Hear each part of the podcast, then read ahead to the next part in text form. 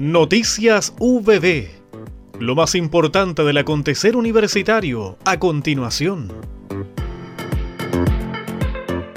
Gracias a la alianza entre el programa Jóvenes Talentos UBB y el Grupo de Investigaciones de Desarrollo Emocional y Cognitivo, liderado por la doctora Nelly Lagos, comunidades escolares de liceos de Ñuble participaron del segundo encuentro en Estrategia de Salud Emocional y Habilidades para la Vida.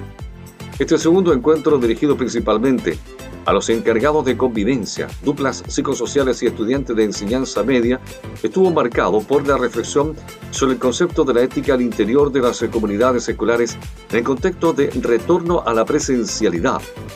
Creo que el contexto de pandemia ha agudizado un poco más esta necesidad de hablar y trabajar la ética en todos los niveles educativos.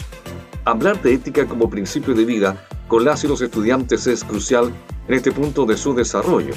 Además, es una disciplina muy importante que se practica en la cotidianidad para tomar mejores decisiones, relacionarnos mejor y vivir más dignamente. Se encarga de hacernos reflexionar y valorar esas cualidades fundamentales en el ser humano, esas que no cambian a través del tiempo, como la integridad, la honestidad o la generosidad, y todos esos valores que orientan una vida más armoniosa y que son en definitiva valores propios de la ética, comentó la doctora Nelly Lagos.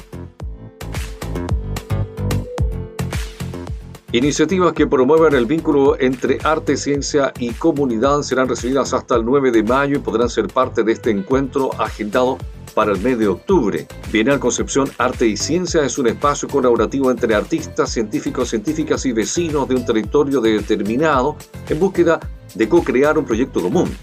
La iniciativa, tras una exitosa versión piloto 2019, pretende este año profundizar el aprendizaje y amplificar su impacto realizando su primera experiencia co-creada como puesta en valor del territorio de Coliumo.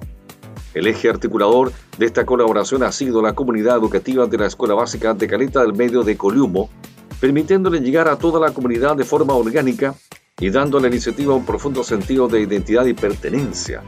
Como parte de este encuentro, se abre una convocatoria que pone al territorio costero como eje curatorial el llamado busca abrir diálogos con iniciativas que abordan las relaciones entre cultura y naturaleza en zonas costeras desde una perspectiva transdisciplinaria, atendiendo a dos categorías, obras y proyectos.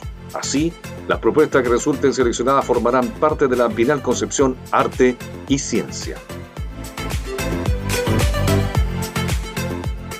En sendos actos realizados en Concepción y Chillán y ante la presencia de autoridades regionales y locales, representantes de instituciones públicas y privadas e integrantes de la comunidad OPP, el rector Mauricio Cataldo expuso la cuenta pública del quehacer desarrollado por nuestra institución durante el último año, abril 2021-abril 2022. El doctor Cataldo precisó los principales avances registrados en los distintos ámbitos que abarca la labor universitaria, destacando los convenios con los gobiernos regionales del Biobío y de Ñuble, para la construcción de un parque urbano y el fortalecimiento de las ciencias y la cultura en la sede penquista y la implementación de un polo de salud, incluyendo la creación de la carrera de medicina en Chiñán. Ambas iniciativas involucran en conjunto recursos por más de 20 mil millones de pesos. La mayor inversión pública lograda por nuestra casa de estudios, aseguró el rector, que informó también de la reactivación del proyecto para instalar un planetario en el campus de Avenida Collao.